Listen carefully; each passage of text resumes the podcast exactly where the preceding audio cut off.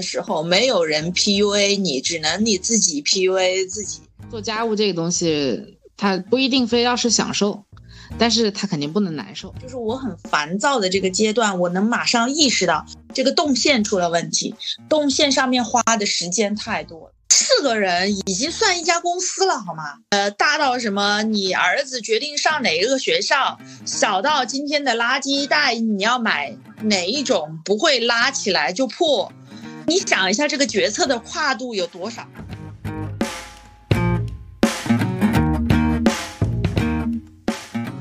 大家好，这里是老好玩栏目，我是老邓同志。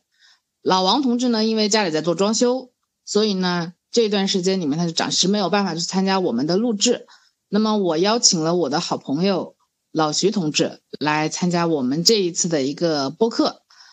我们的老徐同志呢，之前呢是房地产的这个明星经理人，曾经在碧桂园、龙湖、旭辉，也就是我们这个行业的前十强的单位里面做管理工作。那么，大概在几年之前呢，他开始创业。创业了一段时间之后呢，现在呢就是全面的回归家庭，成为了一个全职的这样的一个家庭主妇。现在呢，他已经定居于珠海了，有两个儿子，每天的生活呢是非常忙碌。我现在呢是把他当成我的一个营养的咨询师，涉及到很多的健康问题和饮食问题，我会咨询他。我是觉得老徐呢，就是我所认识的朋友里面。就是非常会研究，而且非常有灵性的一个人。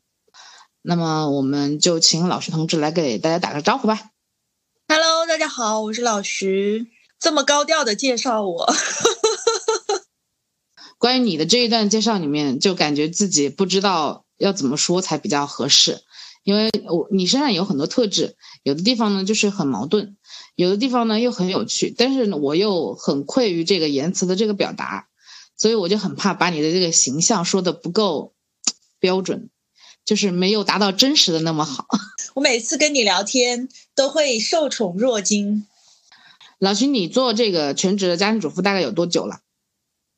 从疫情那一年开始吧，二零二零年，然后到现在第四个年头了。这四个年头里面，你你从最开始从这个职业经理人。突然一下变成了一个呃家庭主妇，你觉得有什么很大的一个变化吗？变化就是在于需要有 KPI，不需要有业绩。这个时候你就会突然的有一段时间会没有目标感。所以你其实还是习惯说有人给你定个目标。嗯，因为像咱们以前做的这个行业，其实就是高 KPI，然后有一个很明确的目标在那里的。咱们在那个行业里面摸爬滚打十多年，再加上我后面自己创业，实际上还是其实有一个过渡的，就创业的这个时间就变成了被动目标变成主动目标，这个其实有一段过渡，就是让我进入家庭的时候还稍微比别人好一点点。我其实好像感觉跟你类似，因为我现在其实也是一个全职的家庭主妇嘛。我大概是一个月之前离职的，这一个月里面，我感觉我自己心里也会有比较多的变化。其中有一个呢，就是我会感觉我的这个时间的规划，很多时候是迷茫以及无效、难以掌控。突然下有了大把的时间，因为房地产这个行业里面是属于一个高配合性的一个行业，每一个卡点，然后每一个流程，它其实都是非常清晰的嘛。所以你非常清楚你在某个时间点里面应该做什么事情，应该完成什么，这样子的一个目标应该达成什么，你应该找什么人，就是你每一个时间点你其实都能安排的很好。但是，一旦进入到这个家庭生活里面，就是这个目标和反馈，它其实很多时候是缺即时反馈，你也没有一个明确的一个反馈的一个对象的时候，会感觉这个时间有点无无所适从。就是，嗯，这个时间我做这件事情。还是说我这件事情放到下一个时间段做，好像也没有差别，我感觉会有这种情况，我不知道你有没有？对，就是我觉得大部分的全职主妇、全职太太啊，咱们也不能说是全职主妇吧，咱们给咱们这个身份取一个好听的名字，叫家庭反正我一是是一直这么定位的哈。咱们这个也算是一个职业吧，但是这个职业跟世界上其他的职业都会有一点不太一样的地方，但是它跟创业的人有点像，就是你必须自自己明确目标，然后自己去安排节奏，然后遇到困难的时候，没有人 PUA 你，只能你自己 PUA 自己。然后你还得激励你的团队，也就是上到你的队友，下到你的小孩儿，这些都是你的队员成员啊。所以其实我觉得他会跟一个创业公司、创业型的老板会更像一点点。是的，你是因为什么样的契机成为了一个主妇呢？疫情呗，然后创业失败呗，想着。呃，与其亏那么多钱，还不如在家闲着呢。你这个成为一个家庭主妇的这个角度，其实也是，啊，感觉好像很具体。是是是，就是被现实残酷无情的打压了之后，然后你突然反省，然后觉得，嗯，其实还有更重要的事情可以干。你这个重要的事情，更重要的事情是指的什么呢？比如说小孩的教育、健康，就是一家人的身体健康。因为那个时候我其实身体很差很差，就咱们在地产拼了这么久，加上后来那个四年创业，是属于非常高强度的一个工作。我从小身体就不好，基本上是属于一直强拉着自己往前面走，其实身体是非常非常弱的。然后再加上我队友身体也不好，他其实底子比我好，但是这几年也是非常拼吧。就咱俩工作都是属于那种工作很认真的，别人交给我们一分事，我们要干两分、三分的一个一个成绩出来的那种人，所以嗯，身体其实是比较吃亏的。我就觉得应该还是要把就是身体调好。其实我是一个会有多维历史重现在我身边的一个场景吧，因为我看到很多我的叔叔那一辈都出现了一个问题，教育孩子这一块，长大了以后，然后会出现很多比较大的叛逆，而且那种叛逆是属于很难回转的那种叛逆，所以我也在想。在积财和教子中间，它应该是有一个平，主要就是出于这两个方面的考虑：身体的健康，一个是孩子的教育。说到这个孩子的教育的问题，我就有一个很强的一个失落感，因为我之前的时候有一个错误的认知，我们家的小朋友其实已经出现了比较大的成长当中的一些问题，比如说你说的叛逆、拖拉。然后还有就是，他没有共情能力，以及就是很多的吧一些小的一些问题的这种出现，导致他的爷爷奶奶其实对于他这些问题感觉到非常的愁，所以这个是很大一个程度上面我就是离职回来带小孩的一个原因。但是我当时的一个错误认知是什么呢？是觉得如果说我能够全身心的去陪伴小孩，那么这些问题会慢慢的得到化解。但是后来我发现不是。就不见得说你带小孩儿会比其他的人帮你带小孩儿会带得更好，这是我的一个错误认知。但是我感觉这个问题啊，在你身上没有，是不是？我没有你像你这样子对自己要求有这么高，就是咱们不能把所有问题都归到自己身上。但是我觉得，就是首先，其他人带小孩不是说不可以。但是我觉得老人带小孩，或者是隔代带，第一个会影响亲密关系。其实我觉得任何问题，就人与人之间的问题，基本上还是信任的问题。就是这个环节出了问题的话，其实其他的问题都无解。呃，就比如说咱俩是朋友哈，如果咱俩就是没有好到那种我说什么你都信的前提下，那我其实给你很多的建议，其实你就是听听哦，有道理。但是跟我有什么关系呢？我我我就听听就可以了。所以我觉得亲密关系其实也是一个道理，陪伴它可能不能很实际的去解决一些问题，但是它可以很好的去培养这种信任度，培养一起扛事的这种能力或者是经验。这个反而慢慢在后期的一些事情中间会去体体现出它的价值来。那我再试试吧，也可能是我太着急了。对对对，不要着急。其实我我跟你一样，也是因为小孩子在成长的过程中间，我发现他会有一些怪癖，或者是有一些说谎、不安全的这种潜在的感觉在里面，所以我才觉得很有必要在他读小学之前退回到家庭，重新跟他建立习惯，建立母子之间的这种信任关系。从他四岁多。一直到他上小学，将近两年多的时间，去全程的走完这样子一个过程，所以其实到了小学我就轻松很多啊。当然，小学一年级还是会有一个比较大的一个落差，但是到现在他上二年级就已经好很多，就他能够听得进去，是因为，嗯，不是你道理跟他讲了很多，是你一起跟他扛了很多事。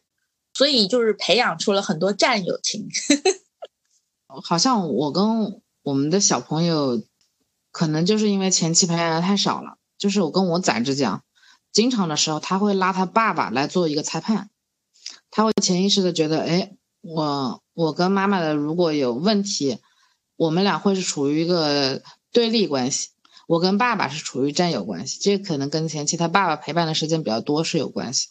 你大概用了多长的这个时间去适应呢？就是这个家庭主理人的这个角色，很长，可能到去年的时间我都没有很好的适应过来。因为其实之前的话，我是有家里的老人来帮我打理一些事情的，比如说家务、三餐的这种。嗯，那去年的时候，我就说想要自己来看能不能有能力担起所有事情。那其实我爸爸妈妈一直都是觉得我没有这个能力的，因为我其实从小生活能力挺弱的。我去年我就一拖三，拖我们家两个小的，再加我们队友，然后再加我自己，应该是一拖四，在承担所有的家务。嗯，但是我发现，当你实际的去面对问题的时候，反而能够更好的去应对了，因为当时。首要的问题就是我的体力是完全不支的。其实家庭主妇说事儿说有事儿也也也有事儿，说没事吧，他好像一天看上去也挺闲。但是其实你当你真的做起来，你会发现你开始起床，然后到你晚上睡觉的这一段时间，所有的时时间都是被填满的，被各种家务、买菜、呃洗菜、切菜、做饭。然后洗碗、搞卫生、接孩子，完了就是洗澡，乃至于换尿片，所有的琐事都是自动化的去填满了你所有时间。我我就在想，我不能就是这样子走。然后我当时就自己去学了精力管理，把一些事情做外包，就只抓了几个重要的事情在手上。可以说，直到去年我才慢慢的。去适应这个节奏。你抓了哪几件重要的事情？第一个事情的话，就是让专业的人就做专业的事情。你就比如说我们家小宝去年的时候，啊，两岁刚出头，很多宝妈说就哎早教是不是自己完成哈？但是我其实我对这个东西没兴趣，而且早教它其实这个东西，它不单涉及到的是一个技术问题，而且它涉及到的是一个耐心。当时我就决定了把这件事情外包，我就外包给一个新加坡的幼儿园。那他们其实，在育儿这一块，我是比较放心的。我也很清楚那个学校的一个师资力量以及他们的一个日常管理是非常专业的，所以我很放心。那么第二个外包就是把卫生这一块外包给机器人和阶段性的外包给家政。其实研究了很多家庭智能的这种清洁帮手，比如说拖地机、洗碗机、洗衣服就不晒，直接拿进去烘，烘完以后拿出来叠，就省了一道你晾衣服然后收衣服的这个过程。就是看着感觉好像没省多少事，但是其实每天节省下来的时间会比较多。还有一个就是每两周请阿姨过来去做一次全房的清洁。因为我这个人比较喜欢住在干净的环境里面，但是我自己又很懒，就不得不去借助外力来完成这样子的一个事情。折衣服这个事情，这个真的是我最大的一个困扰。我最讨厌的事情就是洗衣服、晒衣服、取衣服和折衣服，就是你感觉它其实就是一件事情，因为它就是整理衣物。但是呢，它分了非常多的步骤，然后每一个步骤里面，它的时间也都不短。你洗个衣服，你看啊，四五十分钟吧，一家的衣服晒上去的话要十分钟，再把它折好的话，我觉得至少又是十几分钟，就也就等于说洗衣服这件事情，我感觉一天可以占掉我一个多小时，很宝贵的一个多小时。咱们得把那个我之前去年的时候在研究主妇这个职责应该怎么样做好的过程中，我就看到了一个日本主妇。给到大家的一些建议，就是把自己不擅长、不喜欢的事情尽量做简化或者是外包。啊，其实就因为，因为我之前是在做家居生意的时候，我就研究了关于这个家务动线的原理，所以就是我很烦躁的这个阶段，我能马上意识到这个动线出了问题，动线上面花的时间太多了。烘干机它的那个电费其实不会特别多，它当然可能有一定的成本，但是我觉得相比你每天节省二十到半个小时的这个时间啊，是很划算的，而且美化了心情。对对的，做家务这个东西，它不一定非要是享受，但是它肯定不能难受。对，当家庭主理人一定要让自己心情好，否则全家都会遭殃。因为父亲和小孩儿可能待的时间可能是在下班之后一段时间，他在车上就是返程的路上呢，他会有一段时间去调整自己的心态。但是我感觉你说的这个家庭主理人，他其实是没有这个缓冲的时间的。结束家务之后，他必须要马上去接小孩儿。接了小孩儿之后，你面对的都是非常具体的一些事物，而且是非常容易起冲突的事物。特别是小朋友的这个时间概念，他不是那么清晰的时候，你会感觉哇，这个冲突的。节点太多了，你快点吃饭。为什么你这个不吃？吃完之后你为什么不写作业？你写作业的速度为什么这么慢？你为什么还不洗澡？你洗澡的时候能不能配合一点？就你这个情绪，我感觉它其实是没有什么太多的调整空间。所以我觉得，当你在不面对具体的人，也就是小孩和先生的时候，我觉得就是你保持一个好的心情，其实是就是我们的缓冲时间了。对，就是我当时其实为什么会把小孩送到托育班去，也是因为这个原因。因为你当你一天二十四小时，你就像那么小的小孩，晚上可能起来，晚上可能还会哭，半夜可能还会面临睡不好觉的这种情况，那就一定得让自己有一段时间是单独相处的。我觉得这个太重要，太重要了。如果就是说你。不能把孩子送到托育，那你可以早起，一定要有自自己待着的时间哦，醒着的自己待着的时间，这个太重要了，可以帮助我们去平复心情，然后找到对自己的一种教位调整，这个特别关键。你刚刚说到的几项，就是你会觉得哪些的家务小帮手能够能够带给你快乐？会不会有商业嫌疑？以我现在的播客的这个点击量，与这个问题大概还有，大概是从北京到巴黎的距离吧。最大的就是拖地机哦，我们家用过那个扫地机器人，我跟你讲，那就是智商税啊。当然可能是因为我没有用到好的，但拖地机这个东西就是真的非常好用。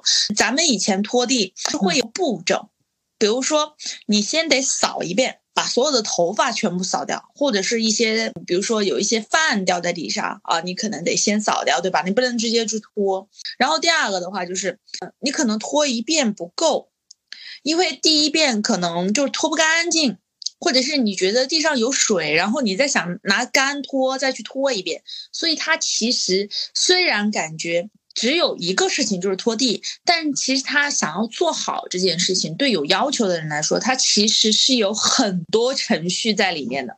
是的，拖地机这个东西呢，看上去它好像跟拖地的那个动作是一样的，因为你得手持着它去拖，但是它可以很好的跟你解决几个问题。第一个就是你只要拖一遍，它就干净了；第二个是它没有水痕。看上去你觉得，哎，这个反馈也很好。第三个的话就是它不用洗拖把，它可以完成自动洗洗拖把的这个环节，相对来说，它可以节省的是你重复的去做同一件事情的这个程序。你买的什么牌子的？呃，我买的某可。你可以直接说它的名字，我这边没有广告。我买的天可的是那个最低的那个配置，因为当时其实我也没有底，就是因为智商税交太多了，你知道吗？我就比较谨慎。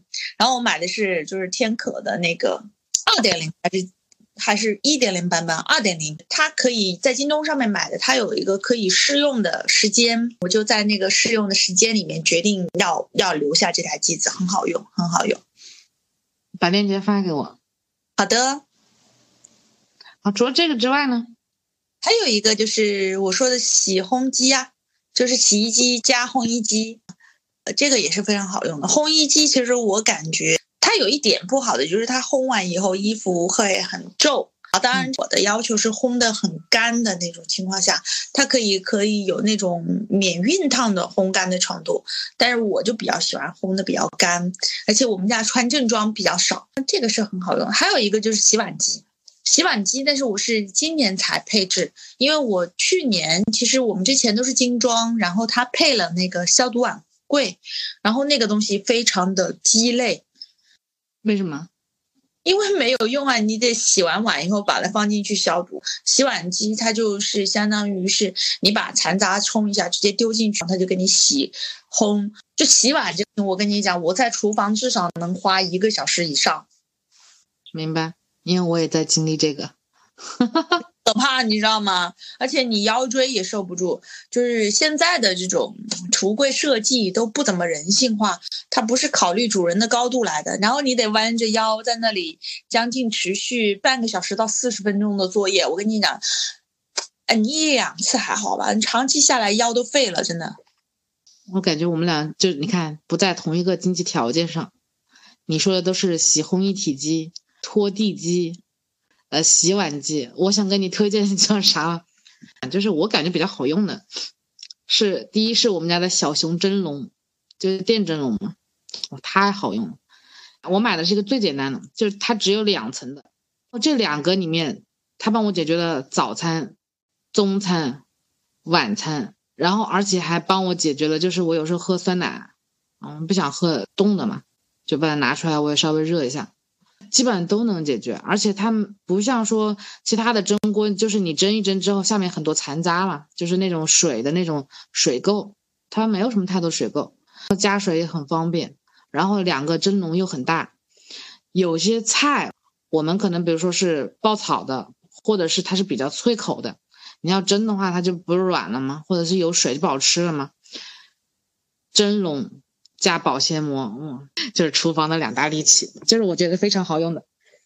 嗯，洗碗其他的东西我倒觉得还好。哦，对，还有一个东西我觉得很重要的，就是那个厨房的抹布。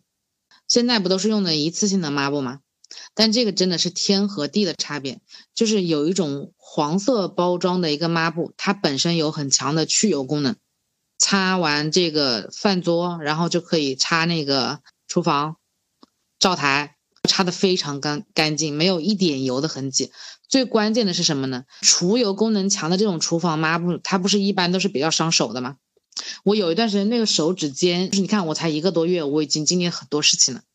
我的那个手指尖非常的粗糙，你知道，就是我现在睡的是那个蚕丝的那个被套，我的手放上去的时候，它能够发出那种咯咯咯的，你知道，我能发出那种声音。这就跟你用了一段时间那厨房里面那种去油污的东西，它的那个品质不太好有关系。但是我用了那个厨房抹布之后，完全没有发生这种问题，它也很保护我的手，同时去油能力很强。你说，你看我们俩介绍的东西就完全不一样。我介绍的就是蒸笼，然后保鲜膜以及厨房抹布，你介绍是洗烘一体机、拖地机。说说你这个家庭主理人一天的日常是什么吧？就说我最忙的时候和最闲的时候。最忙的时候就是我一拖四的时候，在我自己一拖四的时候，早上起来做早饭，七点半吃完早饭，哥哥就坐校车去上学了。然后这个时候要把阿宝给他穿戴好，送他去托儿所，然后练瑜伽。因为我腰椎不好，但是我练瑜伽把把腰椎给练好了，所以我间断的在坚持这个运动。精力的保持其实跟你的心肺，然后肌肉力量都是有关系的。有时候会跳半个小时操，或者是练半个小时瑜伽，就开始自己的学习。中午呢，就自己做一个简单的饭，就比如说呃牛油果、牛肉、芝麻海苔饭啊，类似于这种就是不需要油烟的饭啊，因为我很讨厌油烟，我也很讨厌去清理做完饭以后的那种油烟残渍。所以我吃的饭基本上就是要么就是蒸出来的，要么就就是半生半熟，煮一煮就可以吃的那种。然后就小睡一会儿，然后再起来忙自己的事情。到了下午四点接我两个儿子回来，基本上就是一天就是这样子的一个安排。那你这一天其实也很碎，是不是家庭主妇的一天好像其实都差不多呀？非常多，你要想。四个人已经算一家公司了，好吗？呃，大到什么，你儿子决定上哪一个学校，小到今天的垃圾袋你要买哪一种不会拉起来就破，你想一下这个决策的跨度有多少，然后执行的跨度有多少，你就去想一下，就是家庭主理人这不是一个轻松的活儿，真的。然后完了还没有工资，感觉你也不是那么的满意啊。嗯，怎么说呢？就是它跟我们以前传统的这种教育，或者是我们从小到大受的这种教育，都是不太一样，都是有有比较大的冲突的。就以前我们会，呃，比如说上学的时候，你努力了，你会得一个分数。然后你上班的时候，你努力了，你很勤奋，然后你会有一个工资。就是，嗯，家庭主理人这个事情是没有的，或者它的时效是非常长的。你比如说身体好与不好，这个怎么看得出来呢？我本来就是三四十岁的年纪，对吧？但是他可能到了五六十岁，他这个价值才会体现出来。那你比如说你育儿，育儿就更别说了，它是一个历史上都很 困难的一个。一个事情就是在于它反馈的这个时间跨度特别长，前前后后十几年你才能够把这个成绩看到，所以它是一个非常反人性的一个事情。没错，好悲伤，不知道为什么说完这一段之后，为什么会悲伤呢？其实就是，嗯，我们得时不时的告诉自己，我做的这个事情是一个类似于红军。抗战八年，我为什么说悲伤？因为现在网上会嘲笑一种人，就是你在进职场的第二年或或者第三年，然后你就一直在重复，你就没有任何的成长，就你的所谓的工作经验，只是你重复的干了十年的事情而已。但是这个东西它其实就是取决于你的主动性嘛，就是你是不是要做这样子的一个人，取决于你的选择。你可以选择我不断的去学习，不断的去进阶，不断的去突破。不断的去晋级，但是家庭主妇这个东西，它其实要晋级起来，其实是很困难的一件事情。就它晋级的这个天花板很低的，因为它的范围是圈定在那个地方对吧？就比如说我们如果说我们就是你是一个卖货的，它的这个天花板可能高很多。但如果说你只是一个卖紫菜糯米糍的，那这个天花板就是完全不一样。所以我是觉得，就有点悲伤在哪呢？就是你会发现这个东西会占用你大量的精力和呃，就是精力和时间，但是可能你的这个一个是能效反馈的一个时间很长，第二个呢，就是在这个里面你会不得不重复做，而不是说你主观性没有这种成长意愿的。我不知道我这么表达有没有说清楚？对我其实特别明白你的这个想法，就是其实大部分的。家庭主理人都会有这样子的困惑，就是我们在重复做的这个事情，其实是一个机械劳动，所以就在长期以往的这种事情中，就逐渐就把自己的斗志给磨磨灭掉了。我刚刚为什么说我说我去年看到那个日本主妇的时候，其实对我的这个触动还是挺大的。我们一定要学会，就是把机械性的把它简化或者外包。当然，我觉得简化是最重要的。就是你看我自己以前，就我们作为长沙人，其实我们的口味都是很重的。我们其实是吃不惯，就比如说日料，它是很。就是一些，比如说一些海苔饭啊，或者是牛油果饭啊，或者是煮两片牛肉，然后你上面盖一点这种烧肉汁这种饭啊，我们其实是吃不惯的。但是我为什么去年自己吃惯了呢？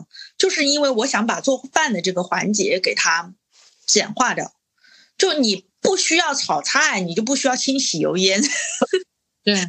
对不对？它其实就是一个，我觉得就是一个流程性的问题。那到同时，你又可以保证你的营养的话，其实就只需要一个东西，就是你的味蕾去适应它。你你如果适应了以后，你适应了这样子的生活方式以后，你会发现，你其实你省了很多事儿。就我以前一带四的自己一带四的时候，我其实是厨房的卫生是不用太搞的，除非是我们家队友回来做饭，他就喜欢爆炒。一锅炖，哎，就是那种搞到整个厨房都是，哎，油油腻腻的那种感觉，然后你就给他收拾那个战战场。所以我觉得还是就是在流程上面去把它你不想做的这种东西尽量的去简化，对你的生活方式都变了。我觉得这个就是日本人写断舍离很重要的一个一个初衷啊，就是日本人其实他也是。呃，主妇也会比较多，然后他们可能也在这个过程中间不断的去发掘自己内心与外在的这种冲突如何协调的一个一个过程。还有一个，你因为你之前跟我讲过嘛，就是厚厚他的这个主动学习的自驱力是比较好的嘛，还算不错吧。就是我觉得孩子他有什么观念，都是身边的人给他灌输的，当然。说的这个灌输不是说你跟他说了什么，而是你自己怎么认为的这个事情。你比如说前一段时间我就听到一个朋友哈，在朋友圈他也有说，嗯，你看现在就你可能九八五啊幺幺毕业的一个什么研究生、大学生，你出去找一个非常级别一个非常低的工作，你可能都要排队呀。你可能都会面临挤不进去啊，那读书的意义在什么？其实我已经就是面对这样的新闻，我已经没有呃再去动摇的这个过程了，因为我早过了这个思想挣扎的这个时间。我觉得读书是非常有用的，而且就是你热爱读书、热爱学习这个过程，关键在于就是你真的有没有去把这个书读好。你有没有用上它？这个才是教育的一个目的啊！所以我对我儿子的要求，从小就是自己带娃以来，哈，会时不时的就给他灌输啊，读书是一件非常好的事情。只有通过读书去变成一个想要变成的人，你不断的通过你的语言、你的行为以及环境的营造，去告诉他读书是一件很好的事情。所以他自然而然就会觉得哇，我要读书。他也会会有说，我回来之后，我想先玩一下。会会，那你就让他玩儿，因为其实特别是上了小学，公立上小学的男孩子哦，可能也包括一些女孩子，他其实是活得比较压抑的。你想，他们这个阶段的儿童本来就是属于一个很好动，嗯，就是精力旺盛的一个一个阶段。结果你让他在学校一天做啊八九个小时，然后甚至有时候晚托，很长的一个时间，他其实是没有去释放自己的精力的。那他回来就是需要搞事情的呀。那你就让他搞，他自己也会去想哦，我今天可能还没有作业还没有做完，那我就去把作业做完。你看我们家哥哥现在其实他会更多的把就是作业放在学校的空档期把它完成，然后回来就开始搞事。那我也不管，反正我就规定，你做什么事情你都得定时。比如说你玩游戏，你得定时；看电视你得定时，嗯，包括学习你也得定时，不能超过时间，一次不能超过四十五分钟。就不断的去养成他的习惯，就植入了一个程序。对，你将让这个程序不断的运转，不断的强化，然后最后这个程序就变成了你自己的程序。对对对，就变成了你自己的信仰。你去跟他说道理有用太多，就规矩，我觉得比讲道理有用。我觉得现在就以前我特别喜欢讲道理，我喜欢跟我的下属讲道理，喜欢跟我的员工讲道理。然后直到有一天，我发现，哇，我真的做了一件 特别错误的事情，就是讲道理。后来跟我儿子讲道理，后来我发现，其实讲道理没有用的，就是讲道理会让事情变得很空洞。反而就是定规矩，咱们说好了什么是什么是规矩，定共识，什么是好的，什么是不好的。定完以后，过程中我不断的去提醒你，哦，你可能什么地方坏了规矩了，那你得调回来。反而这个东西更有用一点点，也比较简单粗暴，好执行。对，这个很关键。如果你每天去跟别人讲道理，我跟你讲，你都累死了。讲道理主要是因为两者的这个认知还是有差异的。是，我们觉得很容易的东西，真的还是比较难的。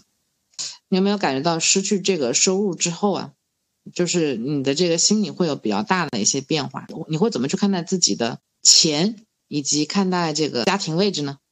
我觉得，反正可能跟我以前工作的状态就有关系，因为我其实。在单位工作的时候，我就从来不会担心你的收入会差。为什么呢？其实我觉得这个东西，收入是结果，它不是说你你给自己定一个什么位，它就可以实现一个什么样子的收入，而是你付出了什么啊？你比如像我们去上班，老板肯定不会刚开始就把工资给你，对吧？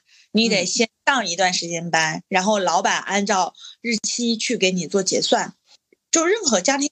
它其实也是一个职业嘛，我可以理解为是一个一个岗位吧，也是一样的，只是说它对付的时间不是像我们传统想的那样子，按照月结。是你如果是说你们家条件很好，你不需要就是去很多事情不需要自己去做，你也不用担心收入，那就不会有影响。那无非就是个人价值的一个满足。那其实我觉得现在。家庭主妇不代表意味着我的收入会变低，或者不代表你的工作能力没有。就我觉得它不是一个相互冲突的事情，你一样的可以干副业，然后一个样的可以有收入，只是说这个收入的期望值呃结果跟你的期望值相不相匹配的一个一个逻辑。这个我也认同，就是我现在好几个身边的家庭主妇，你还记得吗？那个群主。他一个月在家的收入也差不多有大概，他一年吧，就是他在家的收入差不多也有三十万左右的样子。对啊，也很多了，就是赶超一个职业经理人了。所以其实，嗯，还是那句话，就是刚刚开始咱们探讨的那个问题，家庭主妇只是一个岗位，其实人生要怎么样过，这个主动权还是在你自己手上。你哪怕在岗位上面，你在公司上班，你想拿多少钱，这个跟你自己的努力也是息息相关的，而跟老板给你多少钱，这个其实没有太大的关系。所以我觉得，嗯，家庭主理人这个岗位也是一样，只是说你有你自己的本职工作，那哪个岗位没有自己的本职工作呀？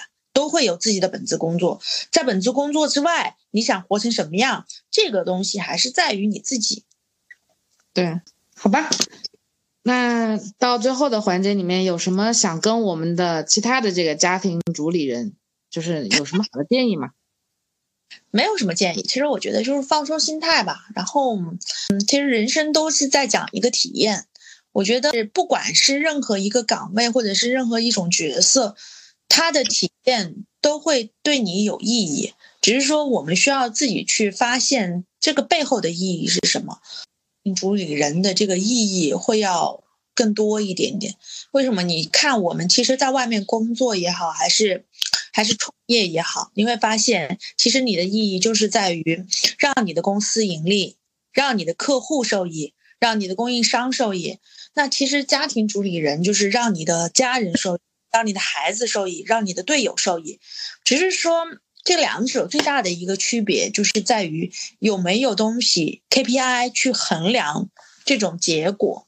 但是这个不重要。当我们想清楚了这个问题以后，其实有很多东西会在未来的几年给你一个很大的回报，你其实就更容易往后面走。真的是个很牛掰的人，就你不管是做这种家庭主理人，还是做这种职场经理人，你的逻辑永远都那么的清晰啊，就是永远感觉自己正确。不，他就是正确。好的，那我们今天就到这里了，跟我们的听友们说拜拜吧，拜拜。拜。